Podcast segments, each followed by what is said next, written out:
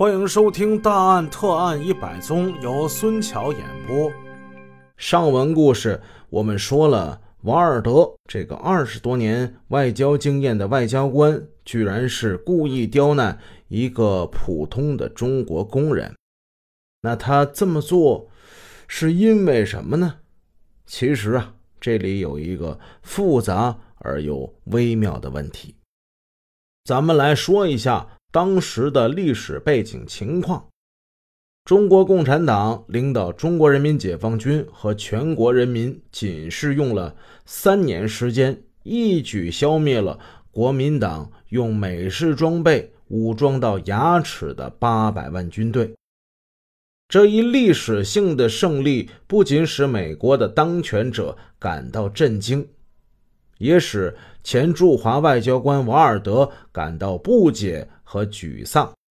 蒋介石曾经叫嚣说：“三个月内消灭共产党。”美国出钱、出枪、出力帮他打内战。没想到美国佬最后押错了宝，国民党的军队不堪一击呀！他们迅速的溃败。使美国在全世界人民面前丢尽了脸，这怎么能不让这瓦尔德懊恼之极呢？他的脾气变得是越来越坏。四八年沈阳解放了，人民解放军接管了前美国驻沈阳领事馆，瓦尔德等人作为美国侨民，就把他们安排到北三经路三十八号的院内。尽管美国政府坚持与中国人民为敌，但是包括瓦尔德在内的美国侨民受到了政府很好的保护。然而，这瓦尔德却是闷闷不乐，眼看着大势已去，现在他只能在睡梦中重温过去在中国土地上那一段耀武扬威、趾高气扬的生活了。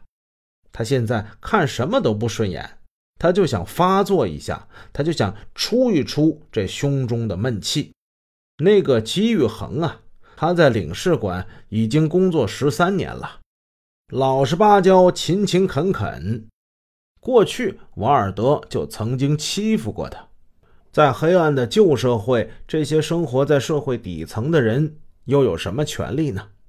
别说是他了，就算是国民党的这些军官，看了沈阳领事馆的这些高鼻梁、大眼睛、蓝眼珠的外国人，那都点头哈腰的。姬玉恒一个普通的雇员，受了苦啊，他也只能是打碎了牙往肚子里吞。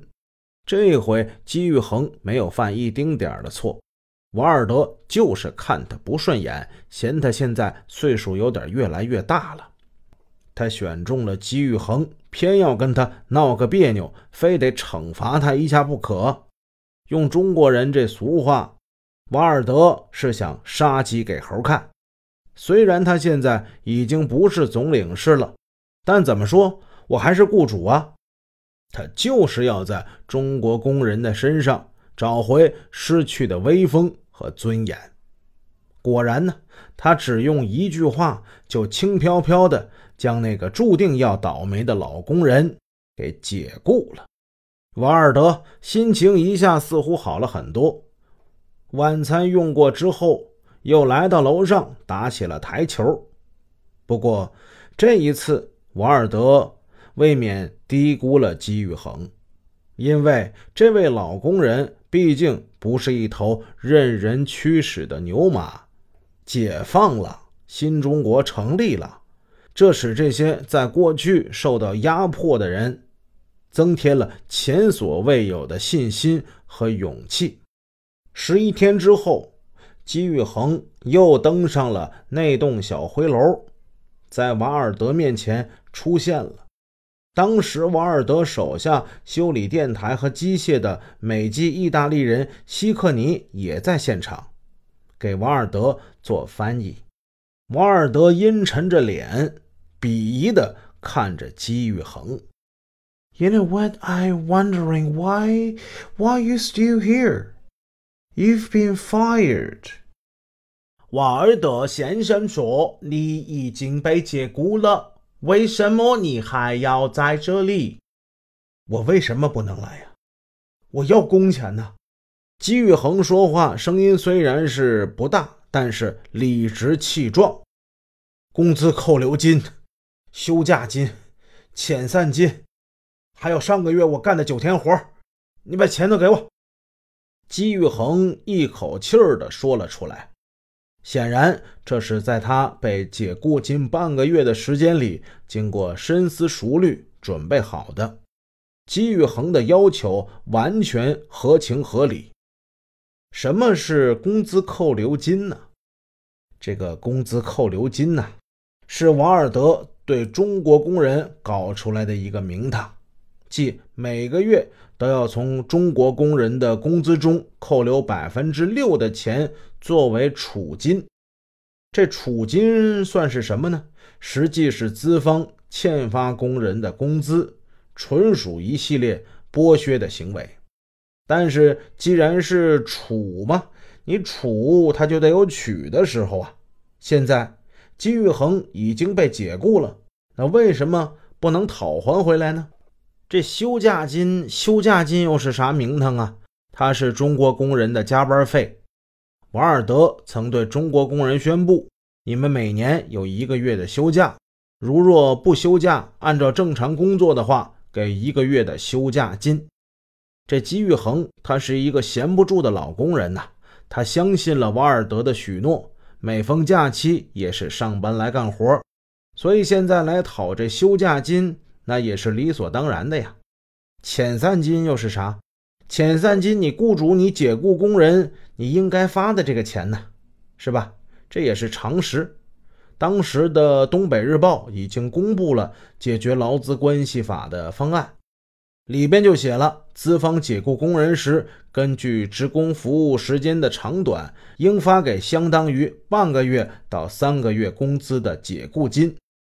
既然金玉恒是在中国的土地上受雇于瓦尔德，那么他被解雇时就应该受到以上法律的保护，获得一定数目的解聘金与遣散金。可是瓦尔德听到了吉玉恒提出这么一大堆的要求，他立刻就变了脸，他挥拳顿足的大发雷霆：“What the hell? You know what? You won't get anything from here. Anything. I mean anything. Out of my house. You fired. This place is belong to the USA, and you are not allowed to stay here.” Anymore，这家伙的叽里呱啦，他说什么呢呀？他说呀，我这什么也没有给你的啊，你赶紧给我滚！你呀已经被解雇了， 这个地方属于美国，这是美国人的地方，我不许你待。姬玉恒没听懂他说的这些话，但是看人的脸色，比划那手势，他也明白了个八九。此时，那个美籍的意大利人希克尼。上前扯住姬玉恒的双手，把他往外用力的拽。瓦尔德呢？他从后边往外推，一边推一边踹，他踹了姬玉恒好几脚。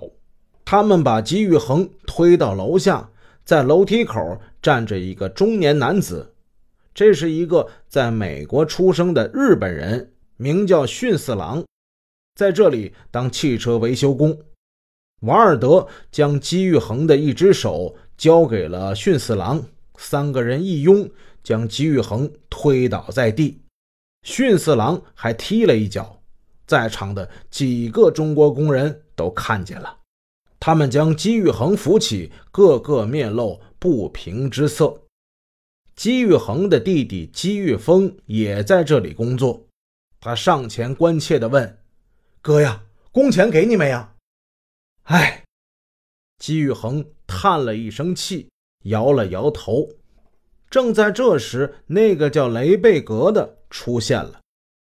他对姬玉恒说：“来来来，你过来，到账房算账。”哎呦，姬玉恒以为事情有了转机，愿意给他发钱。哎，挨几脚就挨几脚吧。他一步一步向楼上走去。他的弟弟姬玉峰怕哥哥再吃亏，远远的跟在后面。金玉恒本以为他能拿回美国人欠给他的工资，他可未曾想到，等待他的是一顿暴揍。